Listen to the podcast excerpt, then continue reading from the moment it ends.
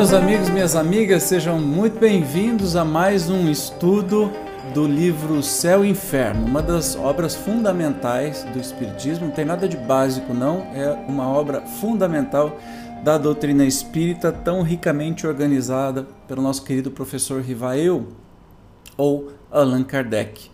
Nós explicamos no episódio anterior o que é o céu e inferno, né? qual o objetivo deste livro, e a gente vai agora, ainda no, prime... no capítulo 2, é, na primeira parte, Causas do Temor da Morte. É um capítulo que diz só do temor da morte. Então, vamos seguir. Antes de mais nada, por favor, se você não for inscrito aqui, se inscreva no canal clique para ativar as notificações, porque tem vídeo novo, novo todos os dias e você vai ser informado se ativar todas as notificações. Se puder colaborar um pouquinho mais, clique no botãozinho Seja Membro e compartilhe esse vídeo para quem você acha que vai ser interessante. Clique no joinha também para que o YouTube mostre para os outros. Mas vamos lá? Então, aqui o capítulo 2, hoje nós vamos ver esse Causas do Temor da Morte. O homem, seja qual for a escala de sua posição social, desde selvagem, tem o sentimento inato do futuro.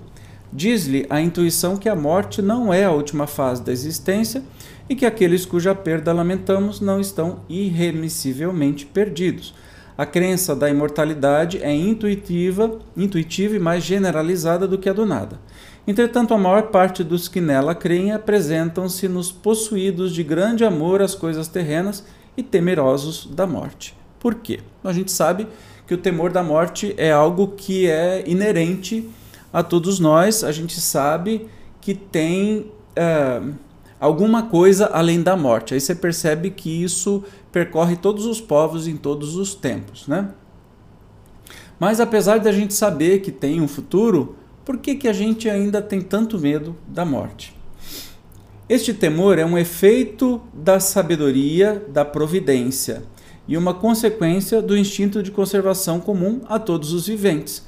Ele é necessário enquanto não se está suficientemente esclarecido sobre as condições da vida futura, como contrapeso à tendência que, sem esse freio, nos levaria a deixar prematuramente a vida e a negligenciar o trabalho terreno que deve servir ao nosso próprio adiantamento. Assim é que, nos povos primitivos, o futuro é uma vaga intuição, mais tarde tornada a simples esperança e finalmente uma certeza apenas atenuada por secreto apego à vida, opa, à vida corporal. Bati a mão no microfone aqui. Então, por que, que a gente tem esse temor da morte, já que um instinto, a nossa intuição sempre diz assim que há sim vida após a vida, sem a observação que tem do Espiritismo, sem todas as provas né, que nos trazem, as comunicações e tudo mais, a gente ainda tem esse instinto. Mas se a gente tem esse, essa, essa intuição de que a vida não acaba no túmulo, que, que a gente tem tanta, tanto medo da morte? No item 2 está dizendo que é um efeito da sabedoria da providência. Providência é uma consequência do instinto de conservação. Isso está escrito em cada célula do nosso corpo. É biológico. Assim do nosso corpo como de todos os animais, seres viventes. Você percebe que, é, com raríssimas exceções, não tem um cachorro que comete suicídio. Nós temos notícias, sim, de alguns que, que se afogaram propositalmente, mas a grande maioria não. Por quê? O instinto é muito forte. Mesmo sabendo que há essa vida não é a, a final, né? É, não acaba com esta vida, a gente quer preservar de tudo quanto é custo. Se não, por qualquer motivo a gente se arriscaria e se colocaria em risco e acabaria morrendo, não cumprindo o principal papel que é da nossa, do nosso aprendizagem, da nossa aprendizagem. Né? A proporção que o homem compreende melhor a vida futura, o temor da morte diminui. Uma vez esclarecida a sua missão terrena, aguarda-lhe o fim calmo, resignado e serenamente. A certeza da vida futura dá-lhe outro curso às ideias, outro fito ao trabalho. Antes dela, nada do que nada que se não prenda ao presente. Depois dela, tudo ou pelo futuro, sem desprezo do presente, porque sabe que aquele depende da boa ou da má direção deste. A certeza de reencontrar seus amigos depois da morte, de reatar as relações que tiveram na terra, de não perder um só fruto do seu trabalho, de engrandecer-se incessantemente em inteligência, perfeição, dá-lhe paciência para esperar e coragem para suportar as fadigas transitórias da vida terrestre. A solidariedade entre vivos e mortos faz-lhe compreender aqui deve existir na Terra, onde a fraternidade e a caridade têm desde então um fim e uma razão de ser no presente como no futuro. Os trechos que são mais é, claros, eu não vou parar para fazer comentário para a gente adiantar o estudo, ok? Para libertar-se do temor da morte, é mister poder encará-la sobre o seu verdadeiro ponto de vista, isto é, ter penetrado pelo pensamento no mundo espiritual, fazendo dele uma ideia tão exata quanto possível, o que denota da parte do espírito encarnado um tal ou qual desenvolvimento e aptidão para desprender-se da matéria. Então, uma das dicas, se você é, é, é uma pessoa que tem muito medo de morrer, a primeira coisa é estudar sobre a vida futura. Estudar. E aqui a doutrina espírita é o lugar se você estudar a fundo, vai te trazer mais tranquilidade, mais paz e vai entender que realmente a morte não elimina nada. No espírito atrasado, a vida material prevalece sobre a espiritual. Apegando-se às aparências, o homem não distingue a vida além do corpo, embora esteja embora na alma a vida real. Aniquilado aquele, tudo se lhe figura perdido, desesperador. Se ao contrário, concentrarmos o pensamento não no corpo, mas na alma, fonte de vida, ser real a tudo sobrevivente, lastimaremos menos a perda do corpo, antes fonte de misérias e dores. Para isso, porém, necessita o espírito de uma força só adquirível na amadureza. Então, precisa que a gente amadureça para ir perdendo o medo da morte. Temor da morte decorre, portanto, da noção insuficiente da vida futura, embora denote também a necessidade de viver e o receio da destruição total. Igualmente, o estimula secreto anseio pela sobrevivência da alma, velado ainda pela incerteza. Esse temor decresce, diminui à proporção que a certeza aumenta e desaparece quando esta é completa. Eis aí o lado providencial da questão. Ao homem não suficientemente esclarecido, cuja razão mal pudesse suportar a perspectiva muito positiva e sedutora de um futuro melhor, prudente seria não o deslumbrar com tal ideia, desde que por ela pudesse negligenciar o presente necessário ao seu adiantamento material e intelectual. Este estado de coisas é entretido e prolongado por causas puramente humanas que o progresso fará desaparecer. A primeira é a feição com que se insinua a vida futura feição que poderia contentar as inteligências pouco desenvolvidas, mas que não conseguiria satisfazer a razão esclarecida dos pensadores refletidos. Assim, dizem estes, desde que nos apresentam como verdades absolutas princípios contestados pela lógica e, da, e pelos dados positivos da ciência, é que eles não são verdades. Daí a incredulidade de uns e a crença dúbia de um grande número. Então, claro que todo mundo espera. Uh, pela vida futura e que todo mundo quer acreditar que tem uma vida futura.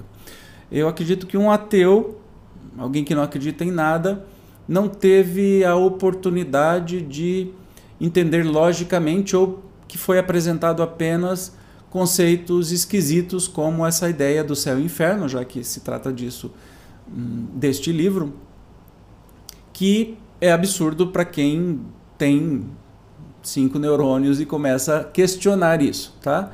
A gente tem um costume de, nascido em tal religião, a gente não questiona absolutamente nada do que aquela religião, religião vem dizer. Quando a gente começa a questionar, acontece o que aconteceu comigo.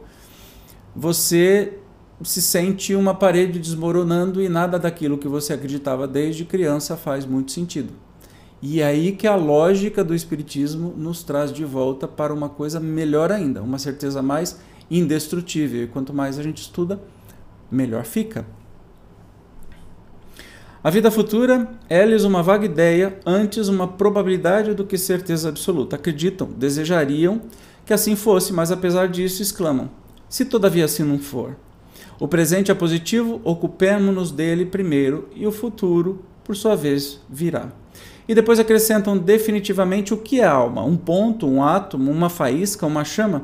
Como se sente, vê ou percebe? É que a alma não lhes parece uma realidade efetiva, mas uma abstração. Os entes que lhes são caros, reduzidos esta ao estado de átomos no seu modo de pensar, estão perdidos e nada têm mas a seus olhos as qualidades pelas quais se lhes fizeram amados. Não podem compreender o amor de uma faísca, nem o que a ela possamos ter. Quanto a si mesmos, ficam mediocremente, mediocremente satisfeitos com a perspectiva de se transformarem em mônadas. Justifica-se assim a preferência ao positivismo da vida terrestre, que algo possui de mais substancial. É considerável o número dos dominados por este pensamento. Então, Kardec está falando justamente daqueles que raciocinam um pouco mais e se sentem completamente abandonados pelas crenças religiosas que até hoje, infelizmente, as religiões não evoluíram, né? continuam afirmando mesmo que essas crenças vão contrário a tudo que você acredita ou tudo que a ciência diz, infelizmente. Né? Outra causa de apego às coisas terrenas, mesmo nos que mais firmemente creem na vida futura, é incompreensão do ensino que relativamente a ela se dá, se lhes dá, a dado desde a infância. Olha aqui que eu falei de mim, né? Convenhamos que o quadro pela religião esboçado sobre o assunto é nada sedutor e ainda menos consolatório. De um lado, contorções de condenados a espiarem em torturas, a espiarem em torturas e chamas eternas os erros de uma vida efêmera e passageira. Os séculos sucedem-se aos séculos, e não há para tais desgraçados sequer o lenitivo de uma esperança. E o que é mais atroz, não lhes aproveita o arrependimento. De, um la de outro lado, as almas combalidas e aflitas do purgatório aguardam a sua libertação por meio da boa vontade dos vivos que orarão ou farão orar por elas, sem nada fazerem de esforço próprio para progredirem. É, Kardec está falando do inferno, esse ensinado é, pelas a maioria das religiões cristãs, né? pela católica e todas as, os, as que vieram da católica, né, que foi uma separação uma atrás da outra e que tornaram todas as igrejas cristãs, levam ainda esse pensamento de céu, inferno e purgatório. E curioso que o purgatório foi criado lá pelo século hum, mil.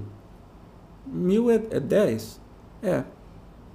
Lá pelo século nove, dez, é que criou o purgatório justamente com o objetivo de é, arrecadar dinheiro para a igreja. Afinal de contas, você tinha que pagar para as almas serem tiradas do purgatório e irem para o céu. Foi uma forma de. É, mais uma historinha para arrecadar dinheiro dos fiéis, tá? Se você acha que eu estou falando besteira, vai estudar a história é, do cristianismo e que você vai entender direitinho. E Dante Alighieri se aproveitou dessa imagem do purgatório recém-criado e colocou isso na Divina Comédia, que é aí que a coisa ficou muito mais interessante, porque a imagem que ele pintou do inferno, que é o mais divertido do livro A Divina Comédia, o mais instigante, depois o purgatório, depois o céu, chato pra caramba, e isso foi usado, claro, pela igreja para controlar os fiéis por meio da culpa, ok? Mas isso é uma outra conversa. Continuemos aqui. Essas duas categorias, inferno e purgatório, compõem a maioria imensa da população de além-túmulo. Acima delas, paira a limitada classe dos eleitos, gozando por toda a eternidade da beatitude contemplativa, ou seja, só fica olhando, olhando a Deus. Esta inutilidade eterna, preferível sem dúvida ao nada, não deixa de ser uma fastidiosa monotonia.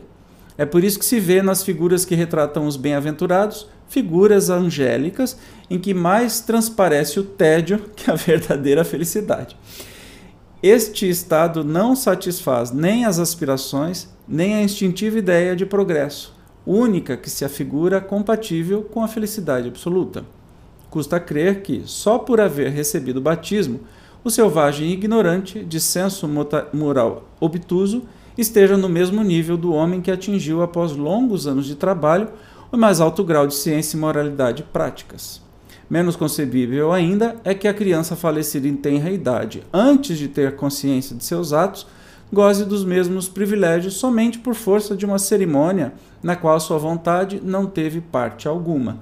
Estes raciocínios não deixam de preocupar os mais fervorosos crentes, por pouco que meditem. Aí entra ah, os tais sacramentos, por exemplo, o batismo, né? Ele está dizendo assim: Uma pessoa, pensa aí, pensa, vamos fazer um exercício de reflexão. Uma pessoa que foi um, um homem, uma mulher muito boa, que sempre ajudou os outros, que, nossa, da, daquele tipo de ser humano assim que você só, só vê virtudes, que foi bondoso, foi caridoso, foi manso, foi compreensivo, foi alegre, lá.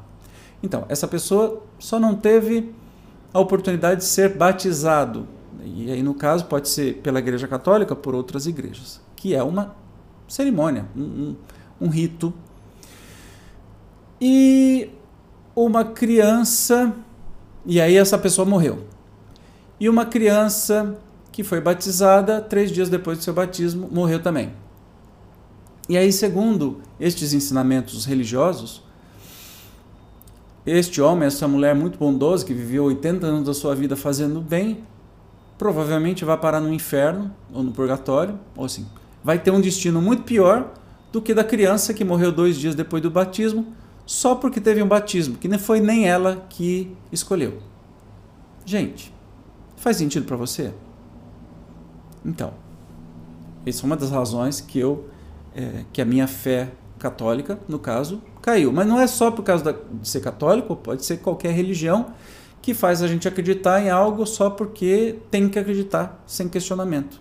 Se você questionar a sua religião, né, caso você tenha uma, você vai perceber que tem muitos desses, desses problemas é, de continuidade que não, não trazem absolutamente nada a não ser um controle por medo e não fazem nenhum sentido. Não dependendo a felicidade futura do trabalho progressivo na Terra, a facilidade com que se acredita adquirir essa felicidade por meio de algumas práticas exteriores, e a possibilidade até de a comprar a dinheiro sem regeneração de caráter e costumes dão aos gozos do mundo o melhor valor. Mais de um crente considera, em seu fórum íntimo, que assegurado o seu futuro pelo preenchimento de certas fórmulas, leia-se oração, por exemplo, ficar rezando Ave Maria sem parar, ou por dádivas póstumas que de nada o privam, seria supérfluo impor-se sacrifícios ou quaisquer incômodos por outrem, uma vez que se consegue a salvação trabalhando cada qual por si. Seguramente nem todos pensam assim, havendo mesmo muitas e honrosas exceções, mas não se poderia contestar que assim pensa o maior número, sobretudo das massas pouco esclarecidas, e que a ideia que fazem das condições de felicidade no outro mundo não entretenha o apego aos bens deste, acoroçoando o egoísmo. Acoroçoando. Eu vou pesquisar isso aqui que eu acho interessante, mas eu já vou fazer uma consideração sobre este título. Coroçoando. Acho que não vai ter. Não tem. Mas tudo bem. Deu para entender uh, o que está dizendo. Então é o seguinte. O que, que nos diz este trecho, né? Que a grande maioria das pessoas que seguem religiões, e a gente entende por que, não há nenhuma mudança de caráter, mudança de vida, apesar de que vá, por exemplo, toda Santa Semana, três vezes por semana no culto, mas é uma pessoa sovina, ranzinza, que passa por cima de um, de um morador de rua e jamais vai estender a mão, dar alguma ajuda, porque acha que fazendo as suas orações, repetindo fórmulas é, e até mesmo dando os seus 10% de dízimo, você está garantindo a compra de um terreninho no céu a grande maioria das pessoas que seguem as religiões se iludem com isso. E vão descobrir, claro, depois de desencarnadas, que tudo isso foi uma grande perda de tempo.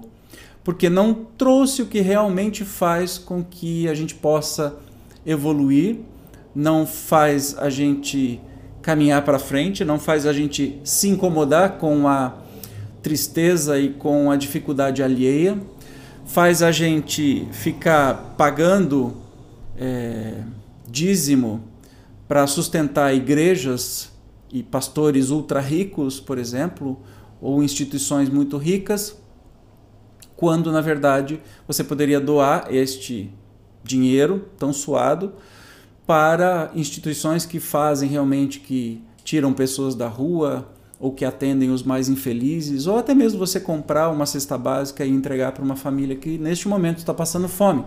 No Brasil nós temos mais de 14 milhões de pessoas abaixo da linha da pobreza, são aquelas pessoas que só comem os restos encontrados no lixo.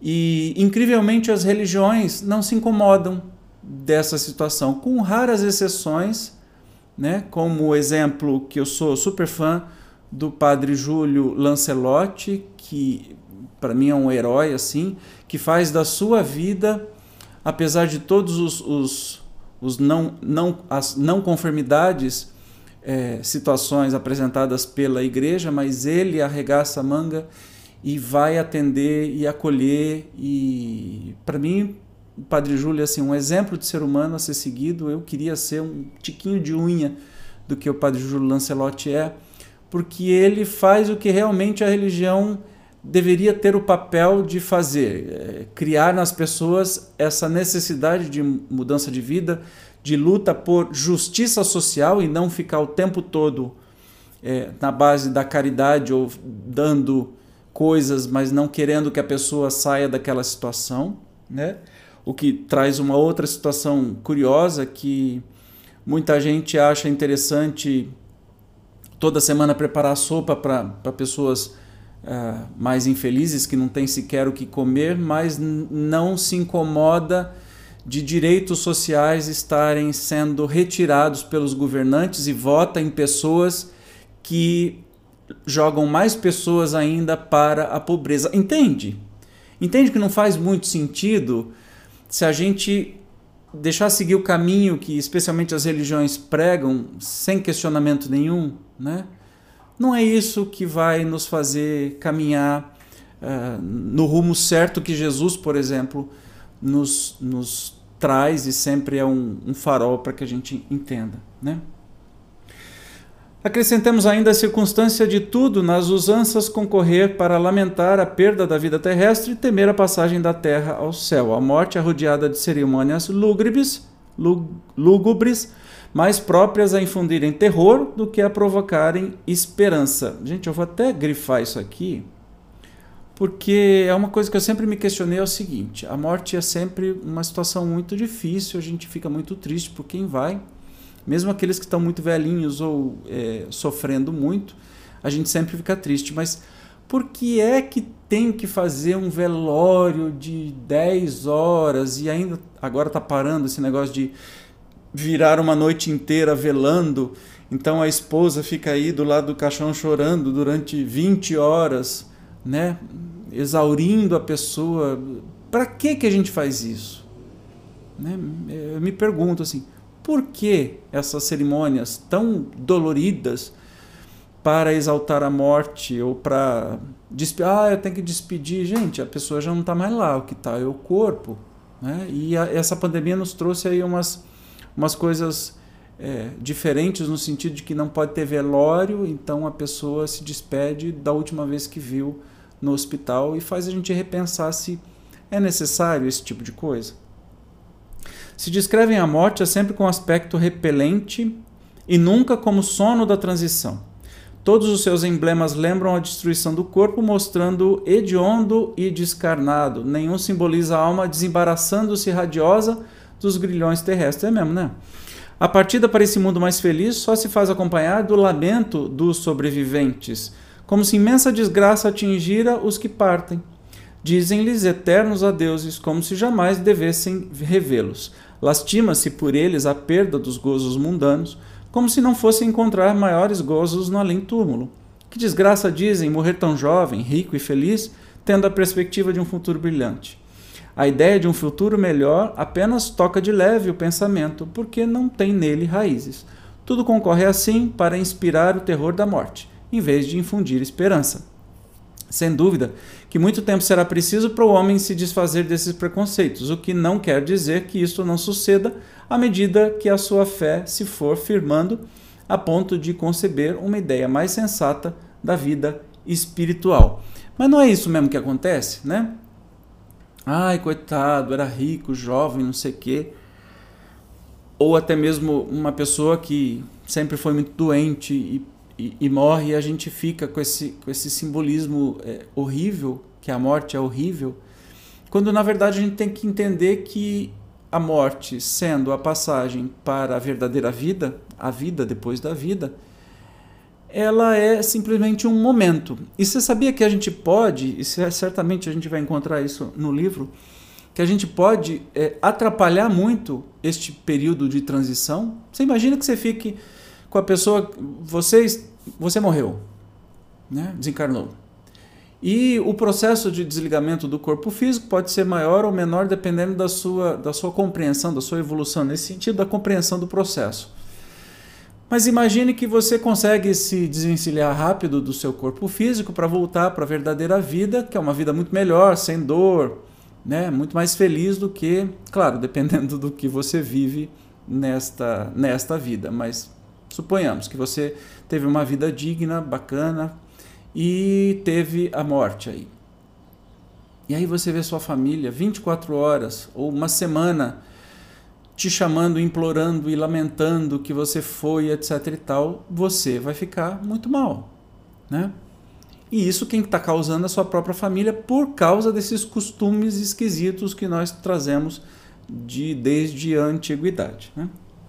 Ademais, a crença vulgar coloca as almas em regiões apenas acessíveis ao pensamento, onde se tornam de alguma sorte estranhas aos vivos. A própria igreja põe entre umas e outras uma barreira insuperável, declarando rotas todas as relações, ou quebradas, né? Todas as relações, impossível qualquer comunicação. Se as almas estão no inferno, perdida é toda esperança de as rever, a menos que lá se vá ter também. Se estão entre os eleitos, vivem completamente absortas em contemplativa beatitude.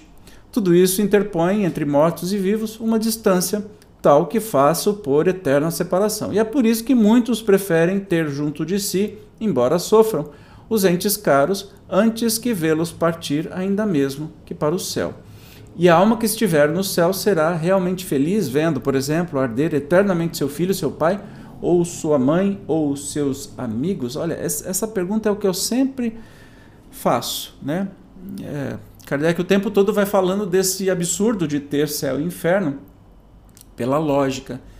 E esta frase aqui é fantástica, né? Porque as religiões, em vez de ter o papel de nos preparar para a morte, elas têm o papel de nos colocar um terror da morte.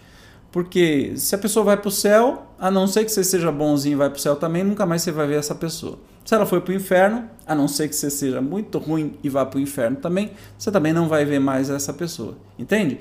E a igreja decreta que não há comunicação entre os vivos e os mortos, ah, uma coisa que é, é fácil de compreender e, neste livro vai, vai dizer o porquê que tem essas regras aí. Você deixa sem nenhuma esperança. Então, morrer e ir para o céu ou para o inferno é a mesma coisa que morrer e não ter mais um nada. Concorda? E aí ele termina este trecho, que é o do episódio, episódio de hoje. E a alma que estiver no céu será realmente feliz vendo, por exemplo, arder eternamente seu filho, seu pai, sua mãe ou seus amigos? Se você é uma mãe, foi muito boa e foi, nessa crença religiosa, foi para o tal céu. Que você fica só contemplando Deus, vendo o anjinho tocando harpa. Coisa chata pra caramba. É, o seu filho foi bem ruinzinho, e foi para o inferno sofrer eternamente. Qual é o seu céu de ver aquele que você mais amou viver em eterno sofrimento? Será que você consegue ter paz nesse céu? Te faz algum sentido? É. Para mim não fez e é por isso que eu mudei. E que bom que a gente tá junto, né? Por favor, deixe seus comentários aí. De novo, se você não for inscrito, se inscreva, tá bom? E clique em seja membro para apoiar aqui o canal. Eu te espero no próximo encontro aqui do estudo que nós estamos fazendo do livro O Céu e o Inferno. Tchau.